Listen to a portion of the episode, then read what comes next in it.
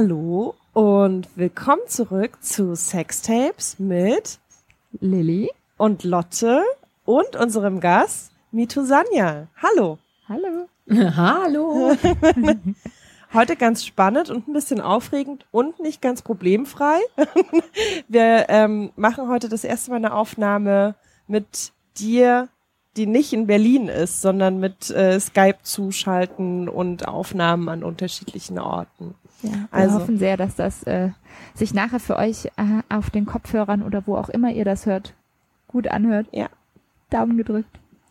Und wir haben heute ein sehr spannendes Thema, ein Thema, was uns schon lange umtreibt und was wir ganz, ganz lange im Hinterkopf hatten, ähm, was wir irgendwie mit aufnehmen wollten in dem Podcast, aber nie so richtig wussten, wie und mit wem können wir das gut machen. Mhm. Bis zu dem Zeitpunkt, wo ich dich, MeToo, ähm, letztes Jahr auf einer Lesung gesehen habe.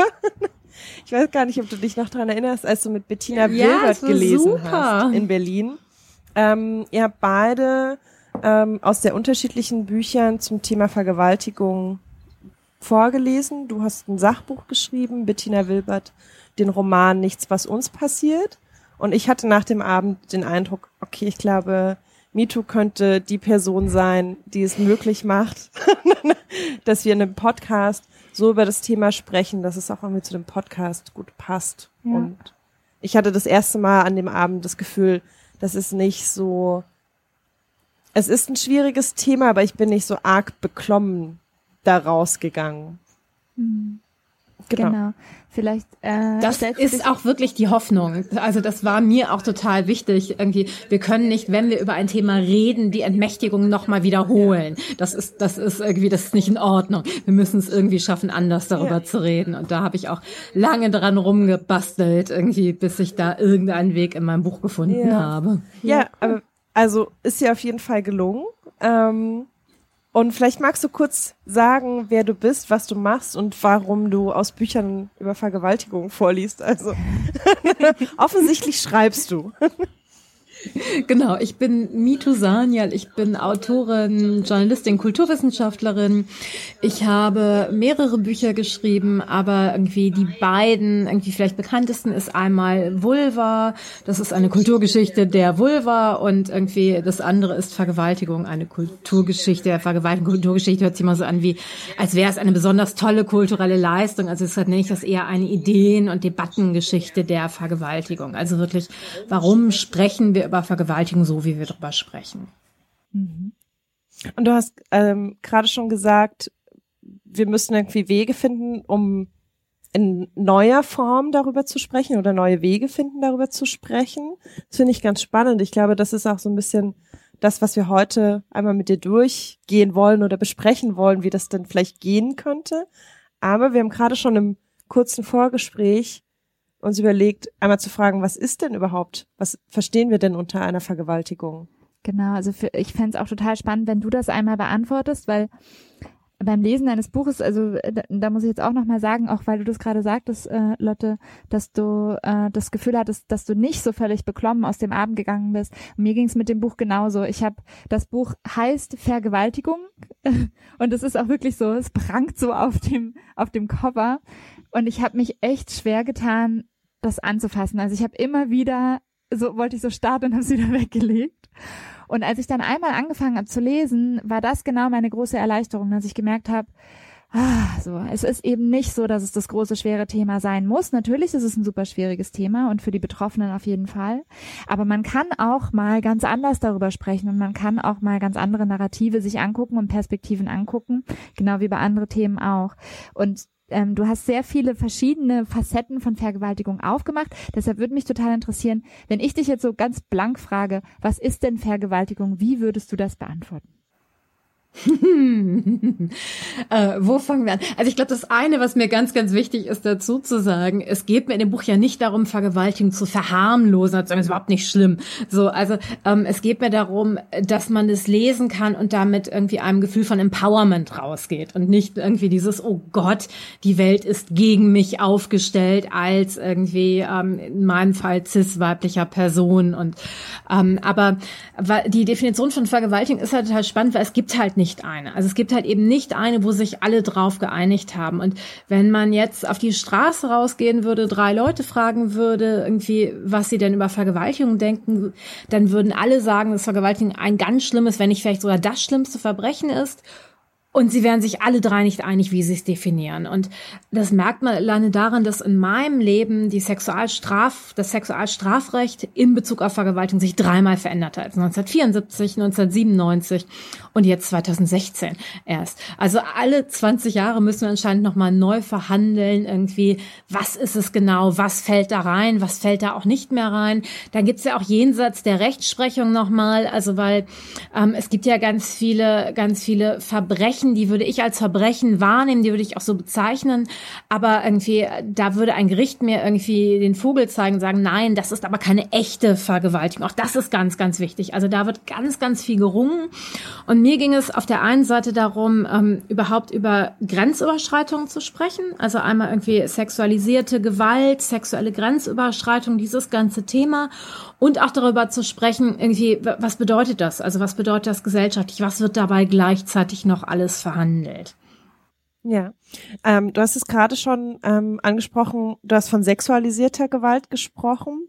Ähm, ich glaube, wir müssen einmal noch für unsere Zuhörenden klar machen, warum wir von sexualisierter Gewalt und nicht von sexueller Gewalt sprechen.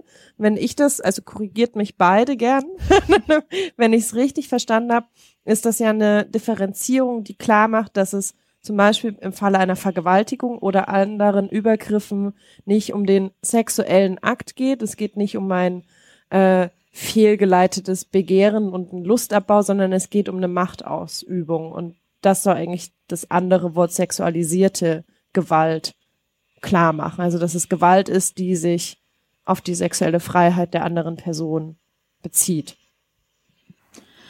Das ist richtig. Also das Problem ist, ich werde wahrscheinlich es auch zwischendurch mal verwechseln, weil ich komme gerade aus England zurück, mein Buch ist gerade ins Englische übersetzt worden. Und da sagen alle natürlich Sexual Violence. Niemand sagt Sexualized Violence. Und es ist halt in Deutschland etwas, was von der Frauenbewegung sehr bewusst gesetzt wurde, um halt auch ähm, diese zweite Sexualisierung der Opfer, also ganz lange wurde ja die ähm, sexuelle Vergangenheit der Opfer vor Gericht noch durchleuchtet und all das, um, um dem entgegenzuwirken und zu sagen, irgendwie, nein, es geht eben nicht um die Sexualität des Opfers, irgendwie, das lassen wir raus, es ist ein Gewaltverbrechen, irgendwie, wo die Sexualität das Mittel zur Gewalt ist. Das ist halt relativ schwierig, weil wir haben das Sexualstrafrecht erweitert. Das heißt, relativ viele Fälle, die da jetzt reinfallen, haben ja gar nichts mit Gewalt mehr zu tun, zum Beispiel. Also da haben wir alleine schon ein Problem. Also jetzt Nein heißt Nein, das heißt ein explizites Nein reicht. Das heißt, es, vorher musste es de jure Gewaltanwendung geben. Entweder musste sich das Opfer wehren, also tätlich wehren, oder der Täter musste tätlich Gewalt anwenden. So, und das ist jetzt, das ist jetzt rausgefallen, was ich wichtig und gut finde. Nur wir haben halt immer noch, also wir, wir versuchen mit dem Wort ein ganz großes, sehr diverses Feld zu bezeichnen. Und es gibt darin tatsächlich irgendwie ähm, Aspekte, wo die Gewalt eher eine, eine psychische ist als, als eine körperliche, ähm, wo es um andere Themen geht. Also wo es auch um, um wo es vielleicht, ne, wo, wo Gewalt nicht das erste Thema ist, sondern irgendwie das Nicht-Respektieren von Grenzen, das Nicht-Respektieren von Persönlichkeit und so weiter und so weiter. Also es ist ein schwieriges Thema, wo es nicht den einen perfekten Begriff gibt, aber sexualisierte Gewalt ist ein politischer Begriff, deshalb versuche ich diesen politischen Begriff, der auch eine Geschichte hat und irgendwie, und der sich davon abgrenzt einfach irgendwie, oh, ist es vielleicht einfach ein ähm, Crime of Passion. Also, ne, also wie es ja in, in Frankreich ganz lange, oh, es ist ein, ein Verbrechen aus Leidenschaft, dann zählt das anders, ne? Also was auch so anders in die Gesetzgebung eingegangen ist. Und zu sagen, nein, es ist irgendwie, und wir dürfen irgendwie, wir können darüber reden, wie wir über andere Gewaltverbrechen reden. Gleichzeitig unterscheidet es sich ja von anderen Gewaltverbrechen. Aber ist durch seine spezifische. Aber ist es nicht Natur. auch nach wie vor ein Irrglaube, also dass Vergewaltigung ganz oft als äh, Crime of Passion wahrgenommen wird? Also du hast ja auch zum Beispiel von diesem Dampfkesselmodell, was ganz lange Zeit ähm, an die männliche Sexualität angelegt wurde und wenn ein Cis-Mann nicht lange genug Dampf oder äh, wie sagt man denn? Nee, zu lange keinen zu, Dampf Genau, zu lange keinen Dampf ablassen konnte Sinne. im sexuellen Sinne, dann ist er irgendwann so getrieben, dass er gar nicht anders kann, als über die nächstbeste Frau herzufallen. Es ist ja trotzdem noch irgendwie ein Denken, was gar nicht mal so, also was vielleicht immer noch präsent ist, oder es ist gar nicht mal so lange her, auch in Deutschland, dass das irgendwie als Erklärung hergehalten hat. Also dieses Dampfkesselmodell der menschlichen Sexualität, das ist wirklich der Knaller. Das ist ja so 18. Ähm, also spätes 18., frühes 19. Jahrhundert ist es ja entstanden und der Gedanke dahinter war wirklich, der Mann hat diesen heißen inneren Samen, der muss raus, raus, raus ejakuliert werden, sonst wie bei so einem Dampfkessel, wenn der Deckel drauf fällt, dann explodiert der. Und aber da ja irgendwie Medizin, irgendwie Onanie so schlecht fürs Rückenmark und die Gehirnerweichung und so weiter war, musste der in eine Frau hinein ejakulieren. Und, und dann gab es wirklich so medizinische Bücher, die gesagt haben, oh, bei fehlendem Zugang zu Prostituierten ist aber Vergewaltigung der ungesunden, der, der, der schlechten Onanie vorzuziehen. Medizinische Bücher, hurra, Wissenschaft.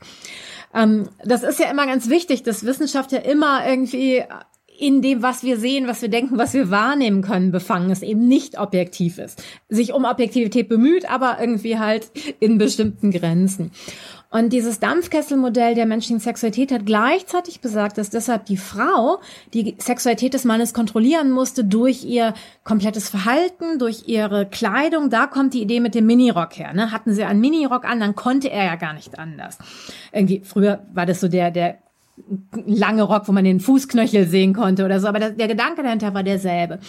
Ähm, haben sie vielleicht etwas gesagt, was ihnen den Eindruck gegeben hat, sie wollten Sex, dann konnte er sich ja nicht, nicht beherrschen. Und das ist total interessant, dass dieser Gedanke, die Frau ist die Hüterin der moralischen Flamme, ähm, A ist sie ja zu einem Zeitpunkt entstanden, als die juristische, als die rechtliche Stellung der Frau in ihrem Tiefpunkt angekommen war. Und irgendwie vorher war der Mann das rationale Wesen und die Frau war irrational von ihrem Begierden getrieben. Also die wollte dann nicht Sex, so ist ja klar, sondern Sex wollte ja nur der Mann. Also ich, ich referiere, das ist nicht das, was ich denke, sondern die, sondern die wollte irgendwie schöne Dinge und irgendwie Schmuck und Klatsch und Tratsch mit ihren Freundinnen und all das. Und der Mann musste sie kontrollieren. Und plötzlich irgendwie ist es umgedreht. Das muss man ja überhaupt erstmal den Leuten vermitteln, dass das so ist. Und das das ist halt irgendwie der Grund, weshalb sich zum Beispiel die Slutwalks, die richten sich genau gegen dieses irgendwie Dampfkesselmodell der menschlichen Sexualität. Also die haben ja angefangen mit dieser Anti-Rape-Aufklärung in Toronto, in Kanada, wo dieser Polizist den Studentinnen gesagt hat, ach, bitte, zieht euch doch nicht an wie Schlampen. Ich möchte nicht, dass ihr vergewaltigt werdet. Also der meinte das total gut. Der, wollte denen wirklich was Gutes tun. Und dann gab's halt zum Glück und berechtigt irgendwie einen Aufschrei und irgendwie diese ganzen Demonstrationen mit My Dress is not a yes und ich kann mich als Schlampe anziehen, niemand hat ein Recht und so weiter und so weiter. Und das ist großartig, aber ich war halt auch bei Slutwalks, wo dann Handzettel noch verteilt wurden. Männer, reißt euch zusammen, ihr könnt nicht jede Frau bespringen, so und so weiter. Also, dass halt das Dampfkesselmodell der menschlichen Sexualität in Bezug auf Frauen in Frage gestellt wurde, wichtig und notwendig, aber umgekehrt, dass Männer natürlich genauso wenig die ganze Zeit triebgesteuert sind. Das ist halt nicht in derselben Form irgendwie in Frage gestellt worden. Das haben wir auch immer noch, wenn wir über so, weiß nicht, Anti-Rape-Aufklärung an Schulen, oder dann geht es ja immer um, die Mädchen sollen Nein sagen, die Jungs sollen lernen, das Nein zu akzeptieren. Darüber ist vielleicht auch Jungs nicht immer, immer, immer wollen. Wie ist es, wenn Mädchen Ja sagen wollen? Also es ist ja irgendwie, unsere Sexualität besteht ja nicht nur aus irgendwie, was ich nicht will, sondern auch, was möchte, was könnte ich denn wollen? Dass eine glückliche Sexualität ja auch nicht die Abwesenheit von ungewolltem Sex ist, sondern das selber gestalten können. Ähm, und all das ist halt so ein bisschen das, was in den Debatten häufig zu kurz kommt. Und das ist mir halt auch wichtig und nicht im Sinne von, ach, Vergewaltigung ist nur Sex, der schiefgelaufen ist, sondern im Sinne von, wenn wir über, ähm, wenn wir müssen über die Utopien sprechen, wir müssen über die, die, die positive Sexualität sprechen, wir müssen über, über Libido und Begehren sprechen, wenn wir Prävention machen wollen. Also das ist ein ganz wichtiger Schritt auch für Prävention, für irgendwie Sexualerziehung und so weiter und so weiter. Und das brauchen wir genauso, wenn wir eine sozusagen eine Sexualkultur verändern wollen. Hm, ich finde das ein total spannendes Thema, das du auch gerade angeschnitten hast, weil ähm, ich mich darüber persönlich ganz besonders gefreut hat in deinem Buch, dass du auch ähm, einfach diese zweite Seite aufmachst, die mir ganz häufig auch fehlt und auch ähm, eben also sozusagen so Frauen sollen sich verändern, Frauen sollen irgendwie was anders machen und was ist mit den Männern? So was können die denn anders machen als einfach nur das ne, so, du sollst eben kein Vergewaltiger sein, ist vielleicht jetzt nicht so der beste Aufruf. Da weiß man jetzt noch nicht, was, was soll ich denn aber eigentlich machen. Ähm, ich fand äh, ein Zitat sehr schön, das du hier äh, drin hast in, in deinem Buch. Ähm, und zwar ist das ein Zitat von äh, Julia Serrano, die in einem Männerkörper gelebt hatte, bevor sie mit Mitte 20 auch biologisch eine Frau wurde und dadurch eine doppelte Perspektive auf die Welt der zwischengeschlechtlichen Interaktionen hat. Ähm, und sie sagt eben, ein großer Teil der Rhetorik, die benutzt wird, um sexuelle Übergriffe zu beschreiben und zu analysieren, steckt unglücklicherweise in dem Konzept des unilateralen Sexismus fest, also dem Glauben, dass Männer die Unterdrücker sind und Frauen die Unterdrückten und das war's. Das ist auch genau das, was du sagst. Es gibt irgendwie keine andere Narrative so ein bisschen oder es gibt nicht genügend äh, Ersatznarrativen. Und sie sagt eben auch, ähm, Feministinnen haben großartige Arbeit geleistet, indem sie die Auswirkungen des Objekt-Beute-Stereotyps auf Frauen untersucht und Alternativen eröffnet haben. Eine Untersuchung, wie sich das Aggressor-Jäger-Stereotyp auf Männer auswirkt, steht noch aus. Diesen Eindruck habe ich auch. Also wir haben zum Glück äh, viele Bewegungen gehabt, auch gerade jetzt die, die letzten Jahre nochmal wirklich so einen Aufschwung gehabt, auch bei jungen Mädchen und jungen Frauen, finde ich total gut ähm, der wirklich so empowernd auch ist, gerade was sexuelle Sexualität, äh, sexuelle ähm, Bildung auch angeht und so. Und ich habe das Gefühl, dass das bei Männern irgendwie noch aussteht. Und also, was ja noch, ich grätsch mal kurz rein, ja, vielleicht können wir das auch hinten anschieben. Was ich halt auch an dieser ganzen Erzählung so schwierig finde, ist, dass wir dann immer automatisch davon ausgehen, dass Opfer gleich weiblich, Täter gleich männlich immer in jedem Fall ist. Ja. Also auch in diesen ganzen Diskursen ähm, wird es ja überhaupt nicht mitgedacht, dass auch Men Männer Opfer von sexualisierter Gewalt sein können. Ja.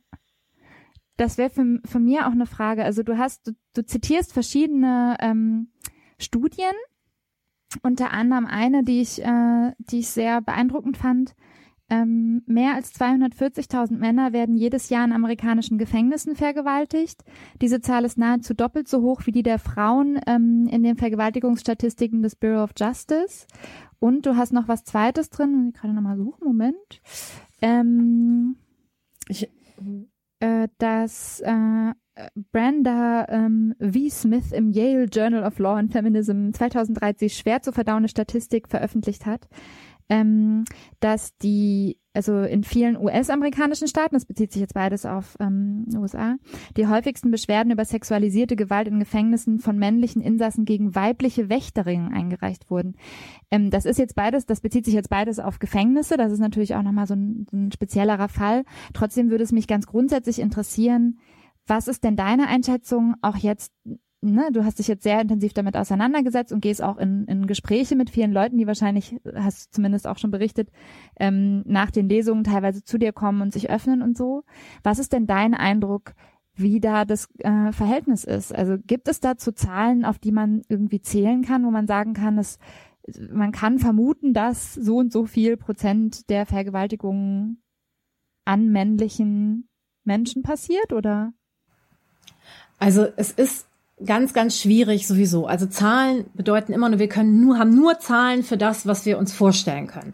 Also bis 1997 gab es in Deutschland keine Vergewaltigung an Männern, weil die Jure konnten nur Menschen mit Penis, nur Frau, nur Menschen mit Vagina vergewaltigen und damals waren Menschen mit Penis die Definition männlich und Menschen mit Vagina die Definition weiblich. Das ist ja inzwischen anders. Irgendwie, das haben wir irgendwie geöffnet. Aber irgendwie, das war die, und, und dann gab's noch irgendwie, und sie durften, also ne, bei, äh, bei verheiratet, wenn sie verheiratet waren, war es sowieso keine Vergewaltigung. Also ähm, das war die Definition. Das heißt, und damals sind wir davon ausgegangen, wir machen das jetzt so für die Opfer von sexuellem Missbrauch, also für die Jungs, die sexuell missbraucht worden sind, dass wir die noch mit irgendwie, aber irgendwie erwachsene Männer werden eigentlich nicht vergewaltigt. Und das war tatsächlich überraschend. Das hat sich in Deutschland so bei 10 bis 20 Prozent eingependelt inzwischen. Ne? Also es ist so, das variiert so ein bisschen, ähm, dass auch Männer Anzeigen, äh, also respektive, das ist Verurteilung von irgendwie ähm, so irgendwie gibt, wenn irgendwie Männer eine Anzeige erstattet haben. Dann muss man aber nochmal irgendwie, also am Anfang sind die halt wirklich überhaupt nicht ernst genommen. Wir wissen, dass Männer es nochmal schwerer haben, bei der Polizei ernst genommen zu werden. Das heißt, wir haben da diese großen Dunkelziffern. Die andere Sache ist, und das ist tatsächlich etwas, und da, da kann ich keine Aussage zu machen, ist es vergleichbar? Weiß ich nicht. Ist eine Vergewaltigung mit einer anderen Vergewaltigung vergleichbar? Das, dazu, also das weiß ich nicht. Es gab eine ganz große Befragung in Amerika, die größte statistische Befragung von Privathaushalten, die wir haben. Irgendwie mehrere tausend. Und da haben die neben der Definition, sind sie schon einmal gegen ihren Willen penetriert worden, eine zweite, Penetra äh, eine zweite Definition gehabt, sind sie schon einmal dazu gezwungen worden, eine andere Pe Person gegen ihren eigenen Willen, also dass sie gegen ihren Willen eine andere Person penetrieren mussten. Und da waren die Zahlen selbst Reporting, also irgendwie, das war irgendwie, Leute mussten ausfüllen, nahezu 50-50. Also ich glaube, es lag bei einem Prozent der Unterschied, wenn überhaupt. Das heißt nichts, irgendwie, zwischen Männern und Frauen. Die haben nur Männer und Frauen als Kategorie gehabt. Die haben keine weiteren Geschlechter gehabt. Was wir definitiv wissen ist, irgendwie die Personengruppe, die die höchste irgendwie ähm, Gefahr läuft, Opfer von sexualisierter Gewalt zu werden, sind irgendwie Menschen mit nicht klar zuordnenbaren. Also ne, ob die, äh, die optisch nicht klar zuordnen, Transpersonen, Interpersonen, die haben die größte, die größte Gefahrengruppe mit Abstand. So, also das ist die eine Sache. Aber wenn wir jetzt wirklich mal irgendwie Cis-Männer, Cis-Frauen uns angucken, und da weiß ich nicht, ob diese Befragung, die war sehr, sehr groß, die ist von Feministinnen in mehreren Meta-Analysen untersucht worden. Also auch weil, weil wir es einfach nicht fassen konnten. Sie kann das sein. Und die haben gesagt, ja, da ist was dran. Es gab eine zweite riesige Untersuchung über Täterinnen irgendwie, ähm, die auch sehr, sehr interessant war, sobald du die zweite Definition mit dazu nimmst, irgendwie gab es plötzlich auch viel, viel mehr Täterinnen. Also die sind ja auch, Täterinnen sind ja noch mal unsichtbarer als männliche Opfer. Das können wir uns ja noch weniger vorstellen. Es hat halt, ähm, und dann also ich finde, das sind tatsächlich Zahlen, die erstmal sagen, wir müssen unseren Kopf aufmachen, wir wissen noch gar nicht so viel darüber. Ob wir dann am Ende dahin kommen, es betrifft alle, weiß ich nicht. Kann ich wirklich nicht sagen. Ich würde davon ausgehen, dass es tendenziell wahrscheinlich immer noch ein wenig mehr Frauen sind, weil wir bestimmte sexuelle Geschlechterrollen haben. Aber, aber im Endeffekt irgendwie ist mir das auch nicht wichtig, wie sind die Zahlen, weil ja jeder einzelne Mensch Trotzdem, das ist ja überhaupt, ja, macht aber nichts, du gehörst zu den 10 Prozent. Na und? Oder irgendwie, herzlichen Glückwunsch.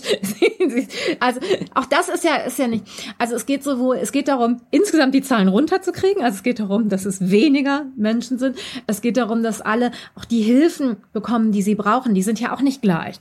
Und wie gesagt, wir haben die Definition erweitert, also auch die Menschen irgendwie, wenn es um, um die Self-Reports geht, ähm, die haben das ja auch als unterschiedlich ähm, beeinträchtigend für ihr Leben wahrgenommen. Ne? Also, also, also auch die konnten ja sagen, mh, hm, irgendwie, sie empfanden es als sehr schlimm, als, als weniger schlimm, also so, weil, weil irgendwie auch da ist, also auch da ist es halt, ähm, und das ist ganz schwierig, also irgendwie, dass Leute sagen dürfen, ja, das war eine Vergewaltigung, aber irgendwie, ähm, ich, ich möchte, also ich, ich, ich habe ich habe andere Dinge in meinem Leben erlebt, die schlimmer waren. Irgendwie, da müssen Leute immer erstmal schlucken. Und ich finde aber, Leute haben ein Recht darauf, selber zu bewerten, was ihnen passiert ist. Das heißt nicht, dass das die Jure man sagen muss, auch war nicht so. Also das ist eine andere Geschichte. Also wie, wie willst du als Rechtsstaat damit umgehen? Aber dass Menschen das Recht haben, über ihren eigenen Körper, aber auch über ihre eigene Lebensgeschichte selber zu entscheiden. Und da in einer Vergewaltigung werden ja Menschen in einer bestimmten Form sexuell entmündigt oder ihre Selbstbestimmung wird übergangen und dann dürfen wir als Gesellschaft diese Selbstbestimmung nicht in der Verarbeitung genauso übergehen, zu sagen, so, so hast du es zu empfinden.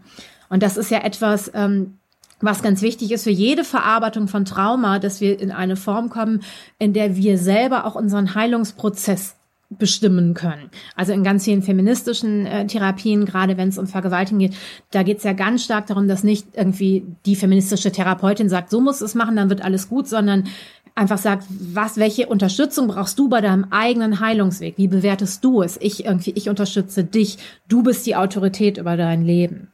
Das, das finde ich einen ganz spannenden Aspekt. Also das war auch eines der Kapitel im Buch, die mich mit am meisten ähm, naja, beeindruckt ist vielleicht das falsche Wort, aber auch irgendwie erschüttert haben, ähm, ist so diese ganze Erzählung von Scham. Du hast dann auch nochmal so eine kurze Medienanalyse vorangestellt, dass eigentlich Berichterstattung über Vergewaltigung, ähm, sei es irgendwie journalistischer Art, als auch irgendwie öffentlich und bekannt machen in sozialen Medien, fast nie ohne das Wort Scham auskommt und dass das so ein ganz, ganz großes Bild ist, was wir Menschen zuschreiben, die vergewaltigt wurden. Also dass Scham eine große Rolle spielt oder es eben auch selbst bestätigt wird und dass eine ganz große Irritation entsteht, sobald Menschen nicht mehr in dieses klassische Bild eines Vergewaltigungsopfers, wie auch immer das aussehen soll, aber man hat irgendwie so,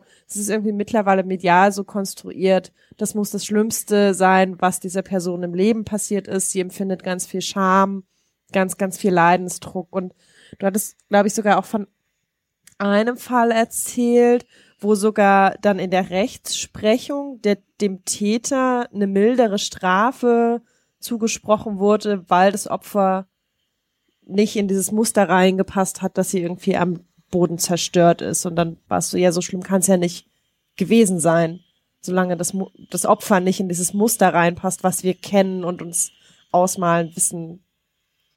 Also Vergewaltigung ist tatsächlich eines der wenigen Verbrechen, wo sozusagen am Opfer ermessen wird, war es ein schlimmes Verbrechen oder nicht. Und das ist das ist ja verrückt. Also wenn, wenn mir jemand mein Auto klaut, irgendwie muss ich nicht den ganzen Tag weinen und zu sagen, es war ein wirklich schönes Auto, sondern irgendwie ist es nicht in Ordnung, ein Auto zu kaufen, äh, klauen. Kaufen darf man, kaufen darf man.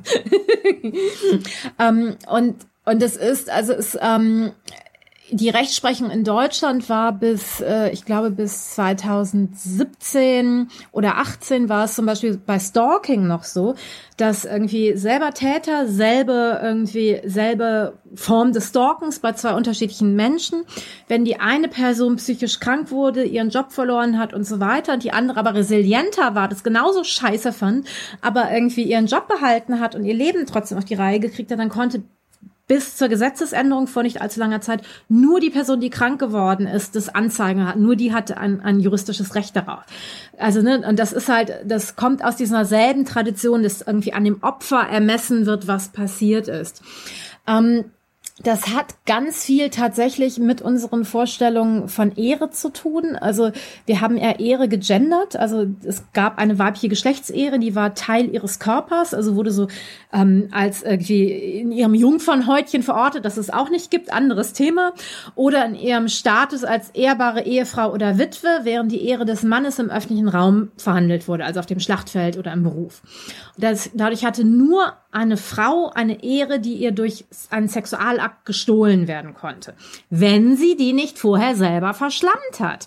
Das heißt, sie musste halt beweisen, dass sie eine Ehre hatte und die einzige Form, das zu beweisen, war durch das Ausmaß ihres Leidens. Also am Ausmaß ihres Leidens wurde die Größe ihrer Ehre ermessen. Und das Gemeine war, dass die aber niemals aufhören durfte mit dem Leiden. Also wenn die irgendwann auch fünf Jahre später aufgehört hat zu leiden, war das der Beweis, ach, war ja wohl nicht so schlimm. Die Ehre war ja wohl nicht so groß. Und das ist, das ist total gemein. Also das ist wirklich ein, also wie so ein Catch-22. Also dass, dass, dass du sozusagen dein eigenes Leben und es geht so ein bisschen darauf zurück, irgendwie, dass, ähm, dass es die Vorstellung gab, dass das Richtige, was eine Frau machen konnte, war, sich selbst umzubringen nach einer Vergewaltigung. Nur so kann sie ihre Ehre zurück erlangen. Mit dem beginnenden Christentum wurde es zu einem Problem, weil Selbstmord ja eine Todsünde war. Das heißt, irgendwie, sie durfte sich nicht mehr umbringen, aber sie musste dann sozusagen am besten an gebrochenem Herzen von selber sterben oder mit ihrem weiteren Leben beweisen, dass sie eine Ehre hatte und nicht vorher schon sündig geworden ist. Nicht vorher schon. Und da war es egal, ob sie vorher Sex hatte oder auch nur einen sexuellen Gedanken gedacht hat oder so. Und das, das ist halt richtig, richtig gemein darin gewesen. Und bei uns hat sich so ein ganz kleines bisschen dieser Diskurs über die Ehre auf den Traumadiskurs verlagert. Dass wir ein bisschen über Trauma, und zwar nicht, in, nicht irgendwie reflektiert, also keiner, keiner wird es reflektiert so sagen, aber dass wir automatisch über Trauma reden, wenn wir irgendwie sozusagen, also wenn eine Person sagt irgendwie, ich habe mich aber erholt nach einer Vergewaltigung, ist es, als würde sie sagen, eine Vergewaltigung ist nicht so schlimm. Was ja verrückt ist, es ist ja nicht so. Also es ist halt fast wie ein Betrug. Ein Teil davon hat damit zu tun, dass es so unglaublich hart war, um zu kämpfen, dass es ernst genommen wurde. Also Vergewaltigung halt immer als das schlimmste aller Verbrechen, aber es war halt so selten, wie vom Blitz getroffen zu werden. Also so dieses irgendwie, eine echte Vergewaltigung ist ganz, ganz selten. Das andere sind halt irgendwie die hysterischen Frauen, die sich wichtig machen wollen. Also das ja irgendwie ist tatsächlich Freud auch gesagt hat, dass ein Anzeichen für Hysterie ist, dass irgendwie die Hysterikerinnen dazu neigen, falsche Anklagen von Vergewaltigung oder sexueller Belästigung und so zu machen. Und so, also das, das, genau, genau, genau. Und ähm, und dass dieser, also dass diese, dieses irgendwie, dass es ernst genommen werden muss, dass das irgendwie, dass es nicht nur etwas ist, was irgendwie äh, Jungfrauen und und und und und weiß nicht Prinzessinnen oder so passieren kann, sondern dass es etwas ist, was irgendwie viele Menschen betreffen kann. Ähm, und dass sie nicht auch nicht außerordentlich schön sein müssen. Also das ist ja die andere Sache. Es gibt immer auch Statistiken darüber, dass zum Beispiel ähm, Menschen mit Übergewicht unglaubliche Probleme haben, dass die Polizei ihnen glaubt, nach dem Motto, wer will sie denn vergewaltigen? Also so, so ne? Also wir haben ja wirklich diese Vorstellung, irgendwie die, die Person, die vergewaltigt wird, ist so ähm, unwiderstehlich, da kann sich der Täter überhaupt nicht ähm, zurückhalten und so. Es sind, das sind wirklich diese, diese verrückten anachronistischen Vorstellungen, also anachronistisch im Sinne von aus einem älteren Diskurs herüber, weil wir, weil sie uns nicht klar sind, weil wir die älteren Diskurse nicht kennen. Und darum ging es mir, dass ich diese Diskurse sichtbar machen wollte, damit wir wissen, darauf beziehen wir uns, wollen wir das? Es kann ja sein, dass es nützlich ist, oder sagen wir, nee, nee, das ist aber überkommen, wir haben, wir wollen einen anderen Diskurs haben. Und dann die Sache mit der Scham ist halt total gemein, weil Scham ist ja, wir reden über Scham, als käme es aus der Tiefe von uns. Wir schämen uns aus tief aus unserem Inneren heraus. Scham ist aber ein soziales Gefühl. Wir müssen Scham lernen. Wofür schämen wir uns? Was ist etwas, wofür wir uns zu schämen haben? Das heißt irgendwie, wenn wir in jedem Bericht, wenn es um Vergewaltigung geht, reden wir immer darüber, oh, die Scham der Opfer. Ob die jetzt da persönlich von reden oder nicht, wir, wir gehen davon aus, sie empfinden Scham, weil wir es als etwas beschämend, einen beschämenden Akt empfinden. Und das ist halt auch total. Und das ist tatsächlich etwas, was ja auch ganz lange funktioniert hat. Also, dass, dass Menschen ja unter anderem deshalb eben auch nicht Anzeige erstattet haben, eben nicht darüber gesprochen haben, ähm, dass vor MeToo, also das, äh, also Hashtag MeToo, nicht, nicht mir, nicht vor mir.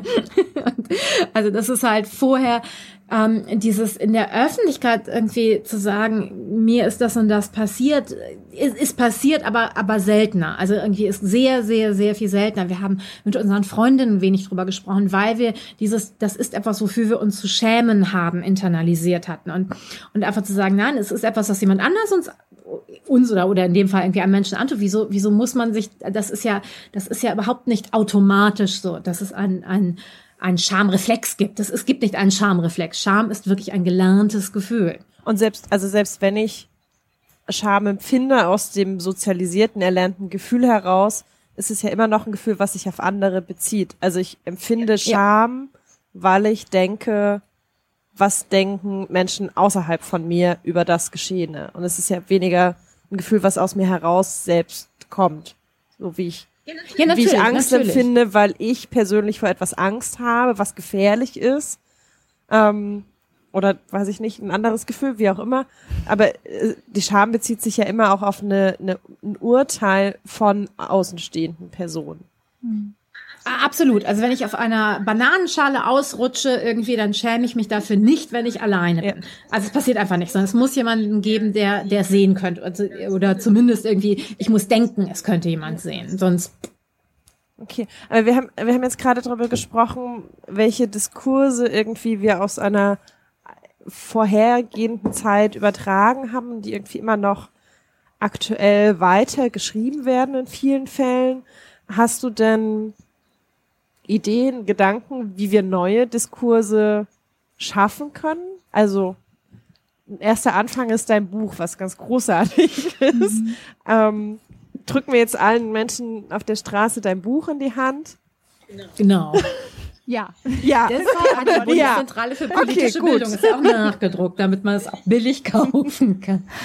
Also ich glaube, es gibt halt ganz viele, ganz viele Ebenen. Und die eine Sache ist tatsächlich dass wir über, dass wir auch Heilungsgeschichten haben dürfen. Irgendwie, das ist ganz wichtig. Und dass sie unterschiedlich sind, dass wir auch Geschichten haben dürfen, wo jemand sagt, wie schrecklich es für, für ihn oder sie war oder ist und, und dass wir irgendwie Parallelgeschichten haben können, wo Leute sagen, so und so und so ist es bei mir gelaufen. Also es ist diese unterschiedlichen, dass wir sehen, es ist nicht eine Geschichte. Also wir, wir tun ja so, also alles andere ist ja divers im Leben, aber bei Vergewaltigung sollen alle dasselbe empfinden. Das andere ist, dass wir tatsächlich ähm, diese sexuellen Geschlechterrollen in Frage stellen müssen. Also einmal irgendwie wer kann Täter sein, wer kann Opfer sein, ähm, welche Sexualität ist gefährlich, welche ist nicht gefährlich. Also wir haben ja eine Dämonisierung von männlicher Sexualität versus eine nicht, äh, nicht Thematisierung eigentlich von weiblicher Libido. Ähm, was ja so ein bisschen miteinander Hand in Hand geht. Und männliche Sexualität ist ja auch nicht gefährlich. Also Männer wollen ja immer und wollen einem was wegnehmen. Äh. So, das ist ja auch nicht so, sondern irgendwie männliche Sexualität ist ja auch menschliche Sexualität. Das ist ja, ist ja genauso. Ähm, und auch davon wegzukommen, zum Beispiel, wenn wir etwas nicht wollen, dann dürfen wir das nur nicht wollen, wenn der andere Mensch böse ist. Das ist ja irgendwie, also weil, weil wir werden ja, also Cis-Frauen werden ja sehr stark so sozialisiert, dass sie irgendwie es aber anderen irgendwie Gefallen tun sollen, irgendwie nett sein sollen, hm, Menschen nicht zurückweisen sollen und so weiter und so weiter. Und wir dürfen halt nur dann eigentlich Nein sagen, wenn jemand anderes aber wirklich gemein ist. Ich hatte eine Situation bei einer Lesung, wo dann eine Frau gesagt hat, dass er so ein Typ irgendwie, weiß nicht, hinterhergerufen hat, dass sie einen geilen Arsch hat. Ich weiß es nicht, irgendwas so. Und irgendwie, und sie hat dann gesagt, ja, irgendwie, sie wusste, das macht er, um sie sexuell zu demütigen. Und dann hat sie ihm gesagt, dass er ein Wichser ist. Und dann hat er ihr gesagt, dass sie eine Schlampe, also wie das halt so eskaliert, so Ping-Pong. Und der, das war der Beweis dafür, dass er sie vorher demütigen wollte. Wo ich meinte, das kann sein, das ist möglich, aber das weiß sie ja nicht. So, und sie so, oh, ob ich, es Genau, also es gibt viele, viele, viele Gründe oder vielleicht so, ne, Tausende von Gründen, aber egal. Äh, und es ist mir auch erstmal nicht wichtig. Und dann, dann fragt sie mich, ob ich ihr ihre Wahrnehmung absprechen will. Ich meine, nein, aber deine Wahrnehmung ist ja nicht das, was er denkt, sondern deine Wahrnehmung ist, du möchtest das nicht. Und das ist völlig gerechtfertigt. Egal, ob der das jetzt aus nettem, also auch, auch wenn der irgendwie es total wertschätzen meint, kannst du es trotzdem scheiße finden und sagen, lass das. Ich will das aber nicht. Und einfach die, die, die, ähm, die Macht zu haben oder, oder die Selbstverständlichkeit zu haben, wir müssen es nicht allen Leuten recht machen und wir dürfen auch Nein zu nicht bösen Menschen sagen, sozusagen. Irgendwie das, und das ist und wenn wir das Gefühl haben, ist es A, viel leichter Nein zu sagen und wir können Nein viel früher sagen. Das ist nämlich das andere, weil wir lernen ja eigentlich Nein erst dann zu sagen, wenn wir schon mit dem Rücken an der Wand stehen. Also wir sagen erst Nein, wenn wir denken, fall tot um. Ähm, und nicht vorher, also ich hatte letztens so eine Situation, dass ich bei einem Konzert irgendwo stand und offensichtlich jemand im Weg stand und der, die konnte dann nicht mehr sehen. Und dann irgendwie nach einer, ich weiß nicht, dreiviertel Stunde oder so kam die zu mir und kackte mich total an, dass ich im Weg stehe und dass sie nicht sehen kann. Wo ich dachte, äh, sag mir doch einfach irgendwie, ich gehe doch gerne zur Seite, ist gar kein Problem. Und wenn die, wenn die, und ich wusste genau, die hat mich jetzt eine Dreiviertelstunde gehasst. so. Und, und wenn die das Gefühl gehabt hätte, sie darf einfach sagen, ach kannst du, ich kann echt nicht sehen, du bist hier genau, das ist doof, ne? Wäre ich gesagt, ja klar, überhaupt kein Problem. Und so war das echt schade, weil, weil ich danach auch deutlich weniger Spaß im Konzert hatte, weil mich jemand gehasst hat. Und, und sie ja auch nicht, ne? Und, und das, also dieses, ähm, dass wir eigentlich die Neins, die wir lernen zu sagen, sind ja die Safe Word Neins. Also wir sagen ja erst Nein, wenn wir meinen, und es gibt keine Diskussion mehr. Deshalb ja auch Nein heißt Nein an ganz vielen Punkten. Während eigentlich sollte ja Nein eine Information sein. Ne? Aha, was heißt denn das? Eigentlich sollte man sagen, ah, du möchtest keinen Sex mit mir, heißt das nur heute nicht oder heißt das, dir ist zu kalt oder so. Aber da wir das nicht sagen können an dem frühen Punkt, wo wir denken, hm, eigentlich nicht, und dann können wir weiterreden, sondern da, da wir es erst ganz, ganz, ganz am Ende sagen können. Irgendwie ist dann die Nachfrage, was heißt denn das? Ah, ich habe doch Nein gesagt. so, nein, nein. Das, so, und das ist tragisch, weil wir uns so viel viele, also weil wir uns A, die Möglichkeit auch der Verhandlung oder auch zu sagen, was hätte ich denn gerne? Die, die andere Sache ist, ähm, erfreuliche Sexualität ist ja nicht, wenn nur die alles, was unangenehm ist, wegfällt, sondern erfreuliche Sexualität ist ja auch Sexualität gestalten zu können. Und das ist ja ein weiteres Problem, dass wir in, häufig, also wenn wir denn dann, also wir wollen ja alle irgendwie Konsens haben, aber nicht Konsens herstellen. Also Konsens, wir sind einer Meinung und alles läuft gut. Also der soll von automatisch im besten Fall da sein, oder? genau, ja. am besten nonverbal, ja. richtig. So, und darüber zu sprechen und überhaupt vielleicht auch rauszufinden, was wir wollen. Ich weiß doch auch nicht alles, was ich will. Ich habe ja nicht meine sexuellen Bedürfnisse in mir und gehe damit durch die Straßen, sondern das entsteht ja auch im Kontakt. Also im sexuellen Kontakt merke ich, ah, das ist toll mit dir und, und dann, dann passiert etwas. Aber wir haben auch so wenig ähm, Sprache, um sexuell miteinander kommunizieren zu können. Und also das heißt, was wir, was wir uns eigentlich fehlt, ist diese komplette Kommunikation. Es, es fehlt uns nicht nur da, wenn es irgendwie schief läuft, zu kommunizieren. Das fehlt uns auch. Und da merkt, aber auch der gesamte Rest fehlt uns. Und wenn wir den gesamten Rest haben, irgendwie können wir auch schon viel, viel früher zum Beispiel Dinge klar machen. Also irgendwie auch das, das heißt nicht, wie gesagt, das heißt nicht, dass jede irgendwie, dass, dass jede Vergewaltigung nur irgendwie schiefgelaufener Sex ist. Überhaupt nicht. Ne? Also auch das ist ganz wichtig zu unterscheiden. Es gibt unterschiedlichste Formen. Es gibt bis hin zu sexueller Folter in Gefängnissen und so weiter und so weiter. Also es gibt ganz, ganz, ganz, ganz, ganz viele unterschiedliche Formen. Aber wenn wir uns Vergewaltigung als Spektrum angucken, als dieses riesige Spektrum, ähm, mit irgendwie Grauzonen am Anfang und am Ende sexuelle Folter und Mord, ne? Und alles dazwischen und jenseits davon. Dann können wir aber in diesen Grauzonen oder in diesen Anfangsstadien am meisten machen und am meisten bewegen. Und das ist halt die andere Sache. Es gibt ja Studien darüber, dass je besser Menschen wissen, was sie wollen, es ihnen A, also was sie selber wollen, was sie selber brauchen, es ihnen A leichter fällt mitzukriegen, wo sind Grenzen bei meinem Gegenüber und das auch zu respektieren, aber auch irgendwie ähm, umso leichter ihre eigenen Grenzen kommunizieren können. Also auch da können wir unglaublich viel machen. Und da machen wir als Gesellschaft aber im Moment, also wir, wir sind überhaupt an einem Anfangsstand zu sagen, äh, was heißt das überhaupt? Also Deutschland hat tatsächlich so also seit wir die Istanbul-Konvention ratifiziert haben, müssen wir eigentlich Gelder für Prävention bereitstellen. Aber wir wissen nicht, was Prävention ist.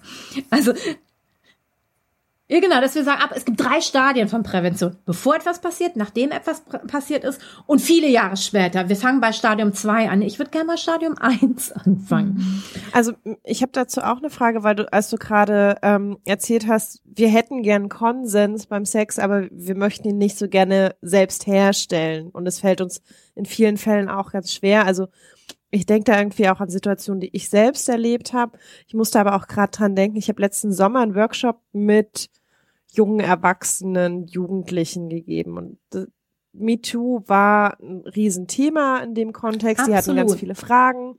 Und da war auch so eine Frage äh, von einem jungen Mädchen, ich glaube, die war so 18, 19, vielleicht 20, 21, so irgendwie in dem Dreh. Die meinte so, naja, aber also ich möchte ja eigentlich schon, dass wenn ich auch nur mein Gegenüber küsse, dass mein Gegenüber Lust hat, mich auch zu küssen. Aber es ist doch total unsexy zu fragen. Also das ist mir so als eine Anekdote im Kopf geblieben, dass sie, dass sie ganz große Schwierigkeiten gesehen hat, so ich möchte diesen Konsens, aber ich weiß nicht, wie ich ihn herstellen soll und wie ich darüber reden soll und so, dass es auch sexy ist. Sozusagen. So, dass es auch mhm. nicht irgendwie, dass man nicht irgendwie jetzt mit einem Zettel und ankommt und sich die Unterschrift einholt, dass irgendwie alle Beteiligten Spaß haben. Und die Frage ist auch, was ist, wenn ich einmal Ja gesagt habe und im Verlauf merke doch nicht. Ähm, steht ja auch nochmal auf dem anderen Blatt. Aber also, es ist jetzt irgendwie so gemein, die Frage an dich zu spielen, weil das ein riesengroßes Feld ist und glaube ich einfach sehr viel Erfahrung äh, und Ausprobieren braucht. Aber hast du Tipps, wie man lernen kann, den Konsens herzustellen mit dem Gegenüber? Sie auch, oder auch seine eigenen Bedürfnisse erstmal zu erkennen? Also ich mache ja relativ viele Konsens-Workshops, respektive ich werde jetzt auch an der Düsseldorfer Uni ähm, ein Seminar zu Konsens machen, weil es ist halt ein riesiges Feld. Also Konsens ist sowieso ein riesiges Feld. Ähm, wenn wir jetzt mal Konsens nicht sexuell sehen, sondern einfach wirklich nur überhaupt grundsätzlich, wie kann man Konsens herstellen?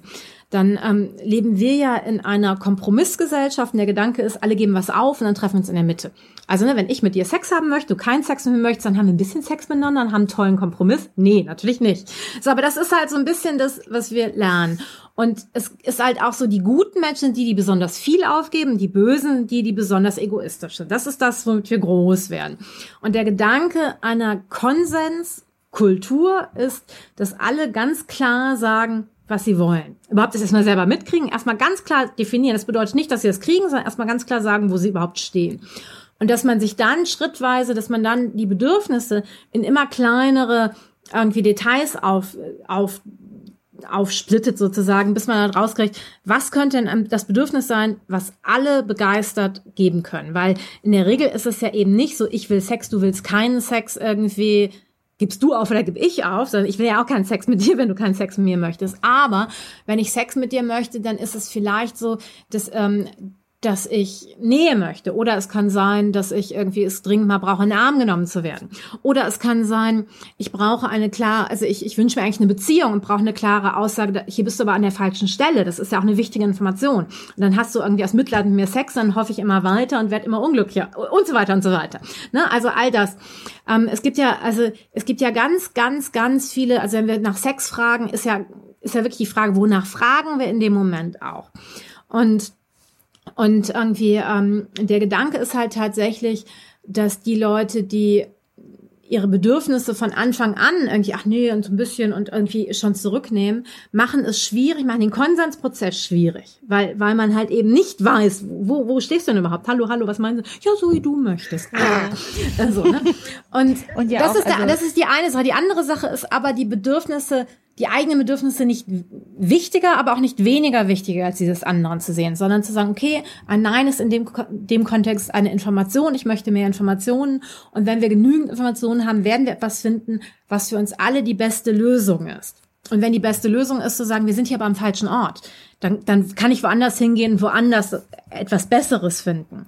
Das bedeutet aber gerade in unserer Gesellschaft, dass ganz viele Menschen haben ja viel zu wenig Berührung überhaupt. Also ganz viele Menschen also wir, wir leben in einer Gesellschaft, wo wir uns immer weniger berühren. Wir, ähm, wir leben in einer Gesellschaft, wo Männer noch viel weniger Berührungen als Frauen bekommen. Das heißt, ganz viele Menschen sagen eben nicht Nein und ertragen lieber etwas, was unangenehm ist, weil sie ansonsten gar nichts mehr haben. So und und ähm, das heißt, wir müssen auch Möglichkeiten haben, uns das auch zu suchen, was wir wollen. Es gibt ja eine Liste der sexuellen Menschenrechte und ein Recht ist ja auf sexuelle, sexuelle Lust. Das bedeutet nicht von, von einer konkreten Gegenüberperson, sondern zum Beispiel auch das Recht auf Selbstbefriedigung, das Recht irgendwie äh, so uns irgendwie ähm, Sexualpartner suchen zu dürfen.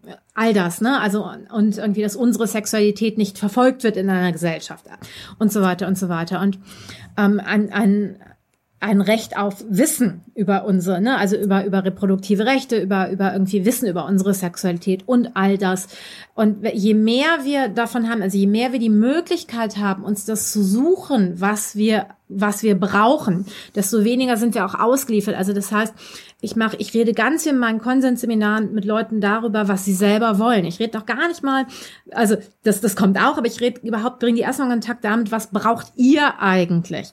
Und das ausdrücken zu können. Und das ist halt, der, der erste wichtige Schritt, um halt auch Nein sagen zu können, interessanterweise. Also wenn, wenn man sagen kann, was man selber braucht, ist es auch interessanterweise leichter, Nein zu sagen. Und irgendwie ist es auch, du musst nicht alles kriegen, was du brauchst. Das ist auch total toll. Es ist an dem Punkt, wo du eben dich nicht dafür schämst, was du brauchst, weil wir lernen ja uns für unsere Bedürfnisse zu schämen. Also gerade für unsere sexuellen Bedürfnisse. Also gerade auch lüsterne Frauen, das ist etwas, was irgendwie echt negativ besetzt ist. So notgeile Frauen und all das. Also bei Männern gibt's auch ganz, ganz viele negative, ne? Und ja, der will immer und so. Aber irgendwie auch dieses, nö, das ist ein Angebot, das ist auch ein schönes Angebot. Und dann will es halt jemand nicht, macht ja nichts, ne? Also nicht jeder mag Senf, muss auch nicht sein. Aber trotzdem ist Senf dadurch nicht ein, eine böse Soße, sondern irgendwie, es ist halt, es ist halt einfach, diese Person will das halt nicht, in diesem, in diesem Fall, fein.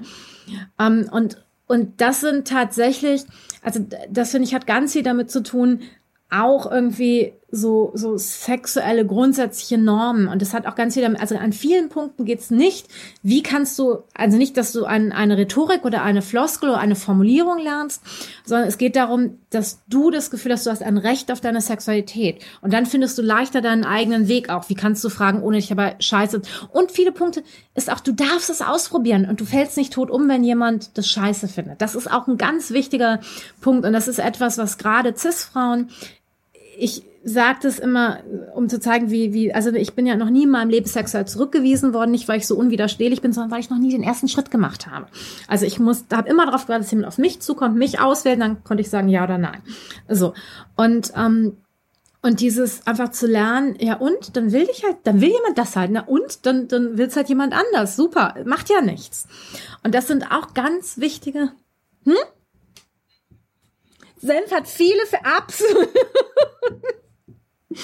Und es gibt viele unterschiedliche Sorten. Und, und deshalb, also es ist, es gibt wenig so ganz konkrete, also es gibt halt, es gibt schon so konkrete Übungen, was machst du damit, wenn irgendwie mit so Manspreading in U-Bahn oder sowas, ne? Da kann man konkrete Übungen zu machen. Aber irgendwie, es gibt wenig dieses irgendwie, wenn du es so formulierst, dann läuft es gut, weil es hat ganz viel damit zu tun, wenn du das Gefühl hast, du hast ein Recht darauf, dann ist es fast egal, wie du es formulierst. Irgendwie, ähm, dann wird es okay laufen. Also, oder für dich zumindest okay laufen. Dann kann der andere immer noch doof sein, aber das ist dann nicht mehr, nicht mehr dramatisch. Mhm. Ja, ich finde das total wichtig. Ich würde einmal äh, gerne noch kurz Manspreading erläutern. Wir versuchen immer so viele also, Manspreading Wörter ist, zu erläutern, ähm, die wir benutzen. Dieser Gedanke, irgendwie, ähm, ein Typ sitzt neben dir in der Straße, in der U-Bahn, spreizt die Beine und irgendwie sitzt halb auf deinem Platz. Ich finde das Wort Manspreading immer ein bisschen schwierig, weil ich kenne das auch von Frauen. Es hört sich an, als würden das nur Männer machen und als wäre es halt irgendwie automatisch schlecht, wenn ein Mann das macht und nicht schlecht, wenn eine Frau das macht. Das ist natürlich nicht so. Und da ist es tatsächlich, sobald du das Gefühl hast, du hast ein Recht darauf, irgendwie, also in meinem ersten Vendo-Kurs war es wirklich, das hat die, das war so irgendwie die Welt war so mit einem einem Schlag eine andere. Das ist eine der ersten Übungen war, die wir gemacht haben, irgendwie zu sagen, oh, das ist aber mein Sitzplatz hier. Und bisher ist wirklich noch jeder äh, erschrocken aufgesprungen, hat sich bei mir entschuldigt irgendwie, und der Gedanke ist ja, die machen das, weil die denken irgendwie, die Alte hat nicht so viel Platz verdient wie ich. Das ist eben nicht der Fall. Also viele Leute merken das echt nicht. Und die sind irgendwie total peinlich berührt und rücken dann auch sofort, sobald du die drauf ansprichst. Aber irgendwie dieses, Menschen darauf ansprechen zu können und nicht dabei zu sterben, nicht zu sagen, oh Gott, ich bin ein schlechter Mensch, sondern einfach, ja klar, ich habe ein Recht darauf, die anzusprechen. Natürlich habe ich ein Recht auf meinen körperlichen Raum, natürlich habe ich ein Recht auf meine mein Platz. Und das ist etwas, das zu lernen, hat so viel verändert, weil du nimmst dir auch ansonsten anders Raum und anders Platz darin. Mhm.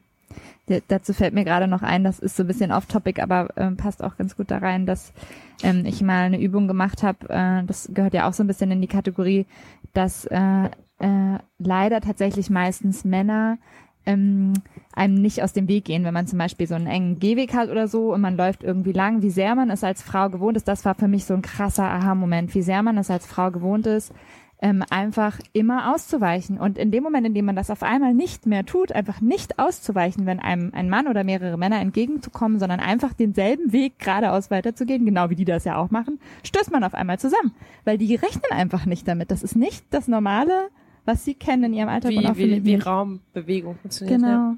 Okay. Ähm, wir müssen so ein bisschen auf die Uhrzeit schauen. Ja, genau. Damit du gleich los muss oder weiter ja, musst. Genau, wir haben heute. Ja, also wie gesagt, es ja. ist überhaupt nicht schlimm, wenn ich jetzt zehn Minuten überziehe oder so, aber. Genau, also ähm, was ich noch ganz gerne mit anbringen möchte, weil es gibt ja vielleicht auch Menschen, die uns zuhören, die selbst schon vergewaltigt wurden oder ähm, die Partner, Freund, Angehöriger sind von jemandem, von dem sie wissen, dass diese Person ähm, vergewaltigt wurde, wie auch immer sich das definiert, also wie auch immer diese, dieser Mensch äh, das definiert. Ähm, vielleicht können wir dafür noch so ein bisschen äh, wirklich praktische Anlaufstellen, Infos geben. Also was, was kann ich machen, wenn ich selbst das erlebt habe? Oder wenn ich Menschen kenne. Genau, oder wenn ich jemanden kenne. Und vielleicht auch, also muss ich überhaupt was machen? So.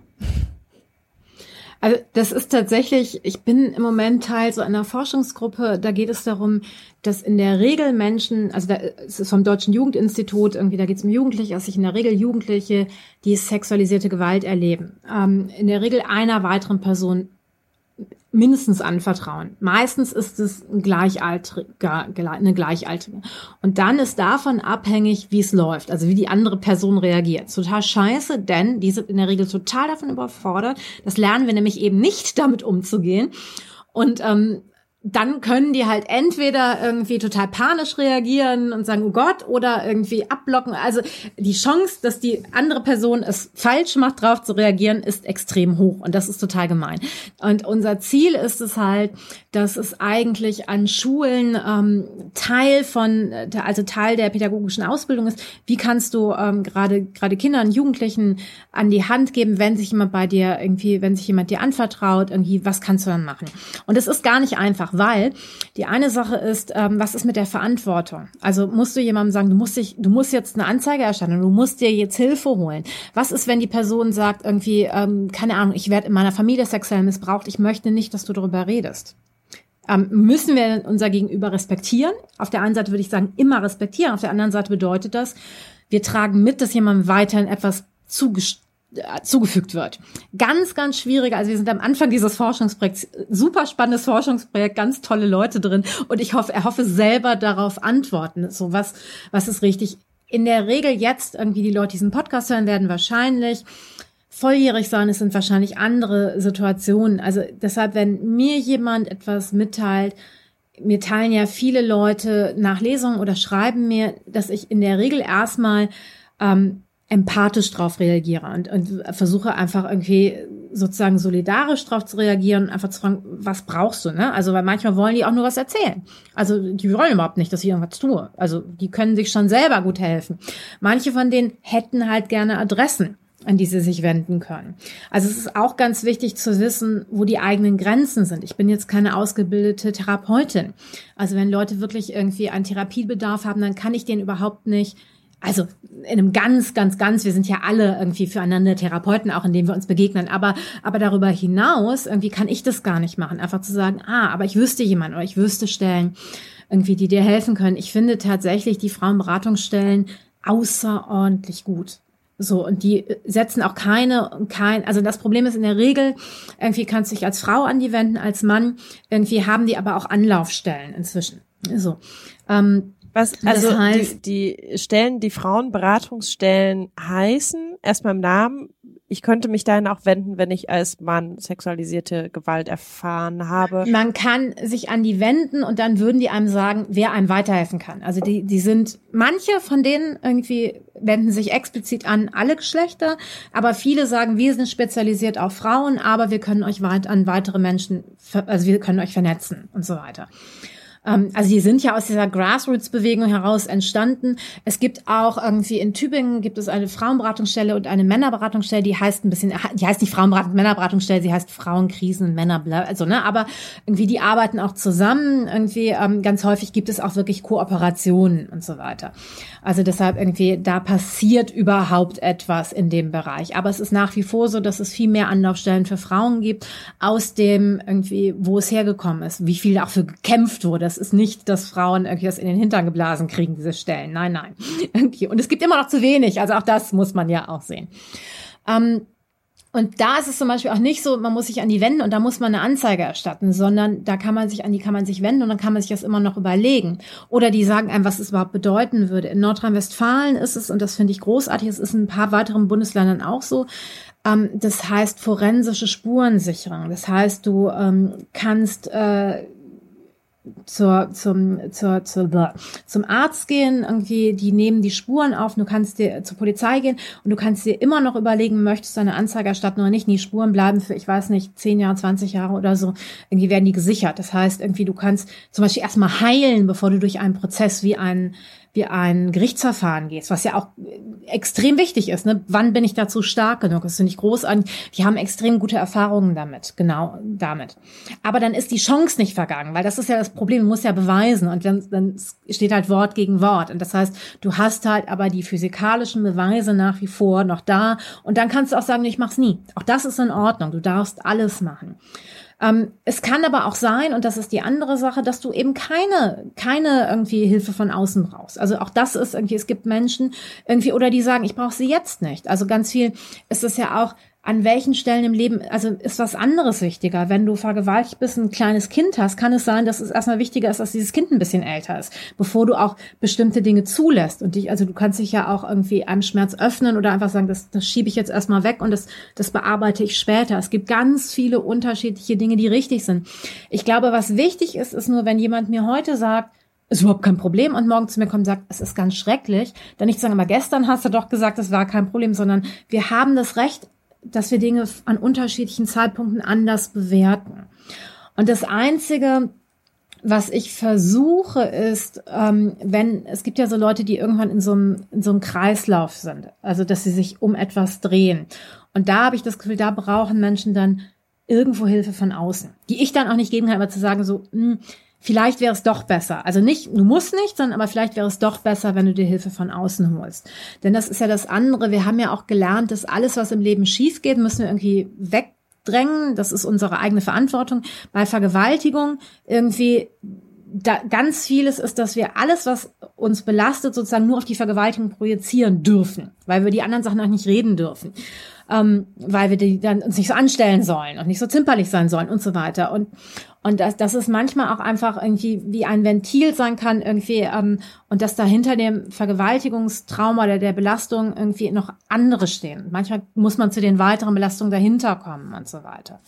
Also da gibt es ganz viel und es ist halt auch wir haben alle unterschiedliche Formen von Grenzüberschreitung erlebt. Es ist ja nicht so irgendwie, du bist jetzt ein ganz anderer Mensch, dir ist eine Vergewaltigung passiert, dadurch bist du ganz anders als wir, sondern du hast bestimmte Dinge erlebt, die ich vielleicht nicht erlebt habe, aber, aber wir alle kennen Grenzüberschreitung. Ist was passiert gerade mit dem? Ja, der, der, äh, mein Akku meckert rum. Aber red weiter. äh, haben wir nur noch drei Prozent Akku. okay. Was die Hörenden äh, nicht wissen, ist, dass wir heute schon, äh, wie Lotte das vorher so, so leicht äh, daher gesagt hat, schon ziemliche Probleme mit der Technik hatten. Äh, und es kann durchaus sein, dass wir gleich weg sind, aber dann versuchen wir dich äh, einfach anders zu erreichen und wir haben ja auch die wichtigsten Sachen tatsächlich, das ist ja schön. Genau. Hast du noch was? Weil sonst hätte ich äh, was, was da direkt anschließt, nämlich ich wollte gerne, dass wir heute so ein bisschen ähm, nicht einfach nur über Vergewaltigung sprechen im Sinne von, oh ja, das ist schlimm. Ja, ja, wissen wir, ist schlimm. Das wissen wir auch, ohne dass wir jetzt darüber sprechen.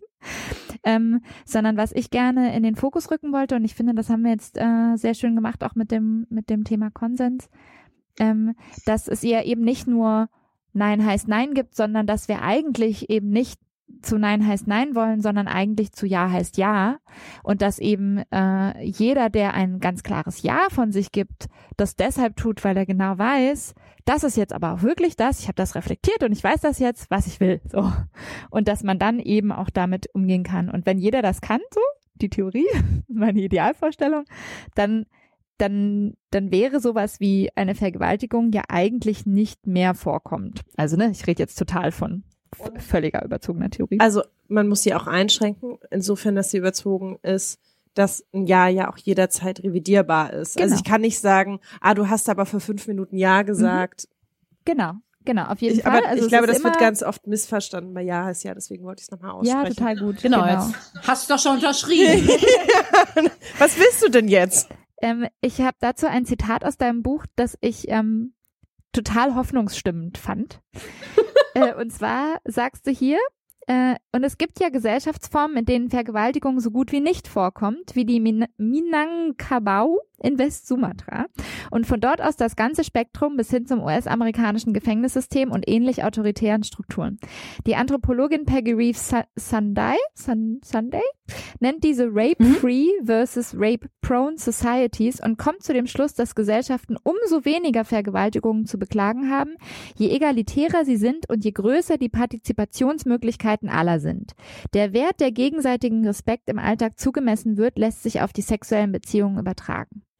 Ich fand das deshalb so total schön, weil ich das Gefühl hatte, das ist eigentlich das, wo, wo ich hin möchte. Also das ist die Gesellschaft, in der ich leben möchte, in der jeder ähm, einzelne Mensch sich so empowered fühlt und so selbstbestimmt fühlt und auch ne, so, sehr, so reflektiert über sich selbst ist, dass er weiß, was er möchte und was er nicht möchte und das auch kommunizieren kann und es auch gehört wird und darauf reagiert wird, immer in dem Maße, wie die anderen Leute das eben jetzt auch gerade wollen oder nicht wollen und so weiter. Also dass man halt wirklich aufeinander eingehen kann. Das fand ich eine total schöne Vorstellung, weil es auch mal so eine andere Narrative ist, die, die ich so noch nicht gehört hatte. Ich muss gerade, ich, ja, also ich unterschreibe es total und ich musste schmunzeln, weil du direkt nach diesem Zitat geschrieben hast, das wäre ein gutes Schlusswort.